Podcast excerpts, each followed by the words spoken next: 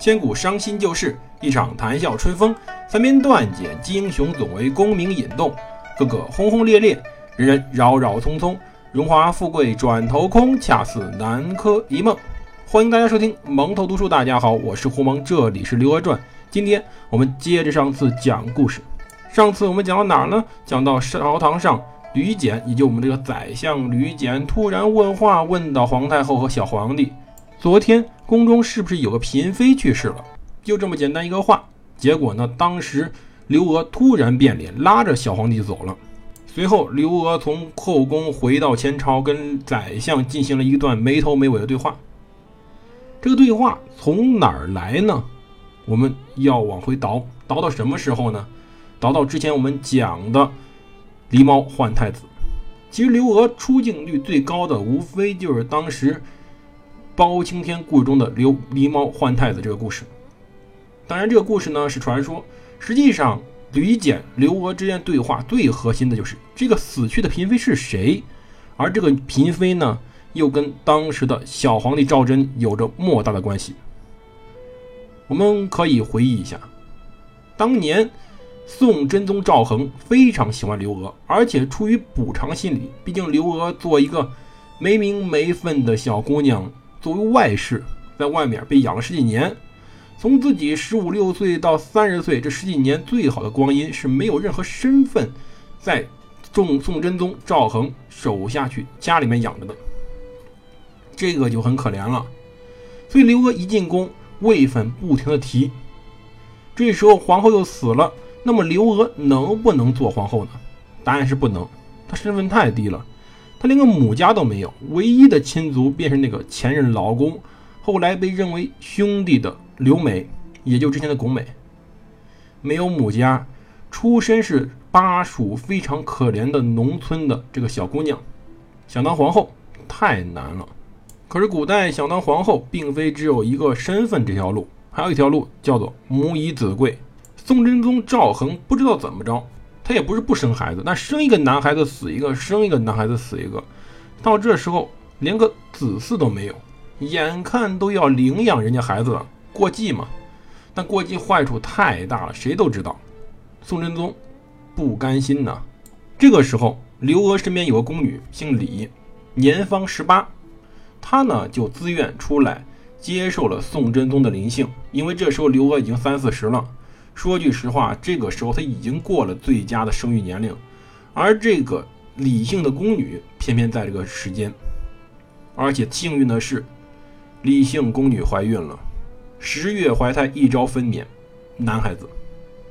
这个直接解决了当时所有人心中的难题。宋真宗终于有了子嗣，而刘娥也有了儿子。大家不要怪这个刘娥这时候抢的宫女儿子啊，这是古代，这不是现在。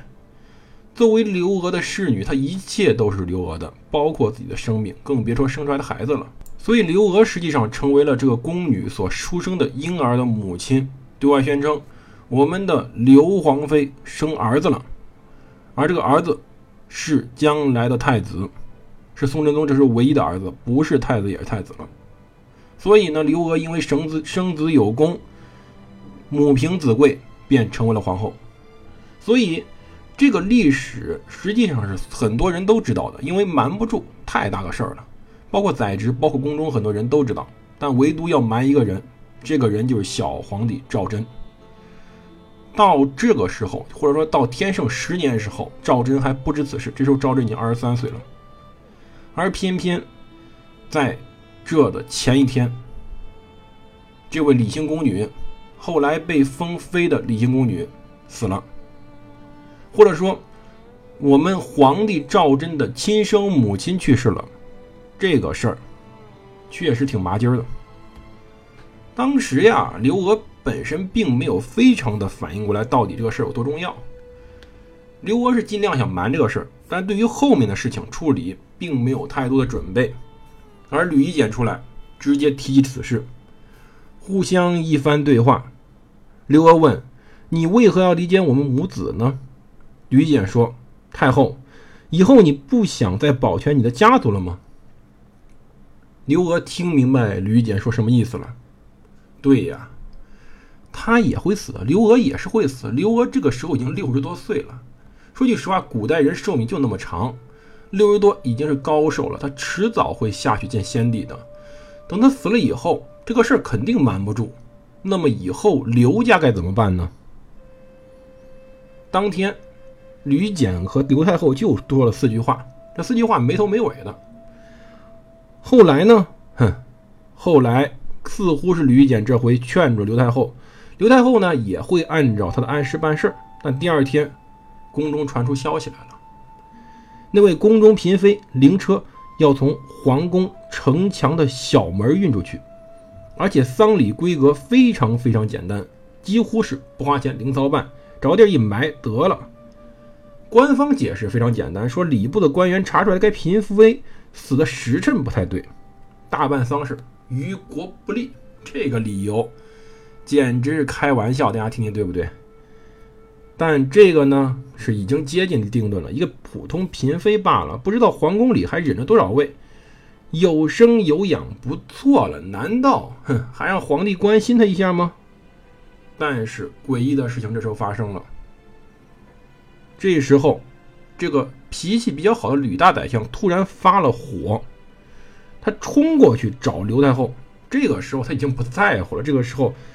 他要求直接在皇仪殿治丧，太后、皇帝都要举哀成服。什么意思？这个嫔妃死了，皇帝、太后都要前去吊孝，都要为他披麻戴孝。这个级别已经是全国最高级别了，几乎是皇帝、皇后、皇太后才能享受的级别。因为皇后真死了，如果有的话，是不需要。皇太后去治丧的，这个丧是这么大的礼节，哼，刘娥当然不在乎。刘娥不想去说，为了这个，以前是自己的宫女、自己的侍从，后来呢，成了自己一生中最潜在最大的个敌人，去做这么多事情。他不见吕简，吕简呢，他不想给吕简这些说话机会。吕简彻底怒了，强烈要求觐见。我们面谈。刘娥反应再次拒绝。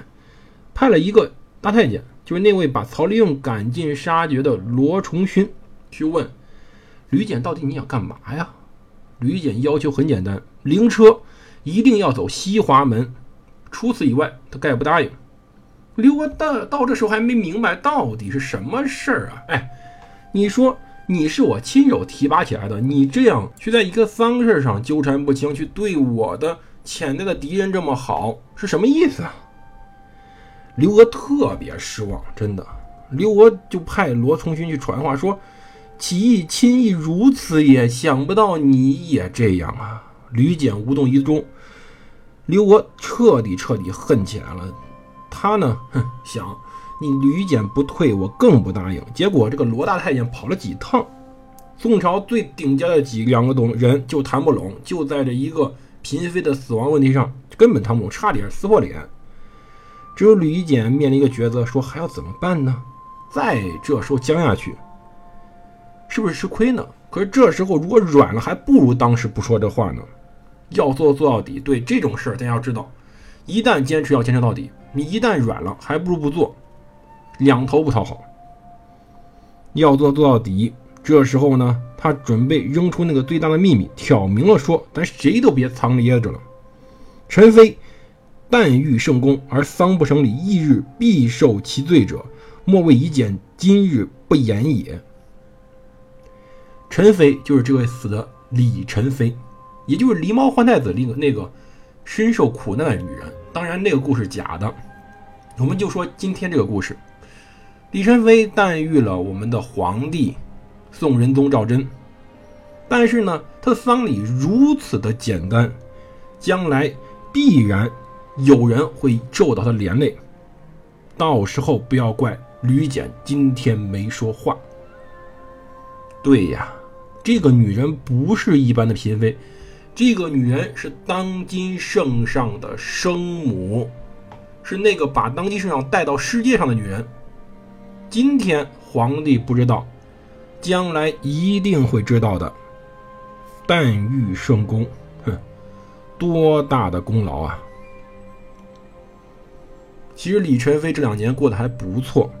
要知道，当时按理说啊，说句实话，按照古代的这种情况，一般而言，这个女人不能留，对，偷偷弄死，一埋，彻底拉倒。但是刘娥留下她了，刘娥挺感激她的。而当时呢，皇帝封她了个顺容的封号，很低很低一个嫔妃的封号。她呢还曾经为皇帝生下来个女儿，但是没养成。但是她死之前呢，还是顺容，还不是嫔妃。这个陈妃啊，实际上啊，是后来她死了以后，刘娥追赠的，算是临别礼物。那么。这件事儿，其实刘娥心里明白，根本就不是什么秘密，总有人知道，也瞒不住。只是赵祯到二十三岁还不知道自己生母是谁。那么李氏在宫中刚去世，吕夷简就知道了。那么吕夷简又说明一点儿，他呢，宫中有人，对，宫中有太监帮他忙通风传信儿。但这个时候。刘娥听到这个话，已经不考虑说什么吕简勾结内宫、窥探当时内宫的机密了，说的太明白了。刘太后，您今年六十多了，您真指望您能像武则天一样活到八十啊？您这身体骨子，最多几年您就要去见先帝了。您如此薄待皇帝生母，将来谁会遭罪？吕简。这次是撕破脸了，翌日必有受其罪者。翌日，赵祯亲政之时，到时候刘太后必然死了，看谁能罩着你们这群刘太后身边的人。罗崇训听明白了，而刘娥随后听到传话也明白了。这回时间很短，太后懿旨传出，按宰相的意思去办。对。累呀！吕简说的他半天，还不如一句威胁管用。之后呢，就成了标准流程：礼部操办，李氏以皇太后服色入殓，关内注满水银，灵车从西华门出，宫中从三月初一发哀成服，皇帝、刘太后一体扶丧，宫外辍朝三日，普天同祭，到初四追封李氏三代，十四日入葬时再辍朝三日。这个。才把这位李宸妃送走。这件事儿，吕简真正是出了大脸了。原因，皇帝太小，皇太后呢，哎，这时候真的不想再掺和这事儿了。最后是我们的吕大丞相，端庄肃穆、一脸澄净地主持着整个的礼仪，把这位没有名分但是真正的皇太后送走。五体投地的佩服吧，忠臣呐！人家做了谁都知道，但是谁都不敢去做的事儿，这才叫有本事，而且还办成了。哎，其实回头看看也挺可怜的。你要知道，这时候刘娥六十多了，而李宸妃呢，哼，刚四十，六十多了，熬死了四十多的，可见李宸妃这几年过得并不是太好。李宸妃自从皇帝死后，便默默地在陵墓前陪着自己死了的丈夫，在痴痴地望着宫里面，希望能见面那个自己亲生出来的儿子，可是几乎是没有机会的。确实是，哎，隔断母子亲情这个事儿，在古代再正常，也是要遭报应的。刘娥。报应来的真快，到底刘娥遭了什么灾呢？我们下期再讲。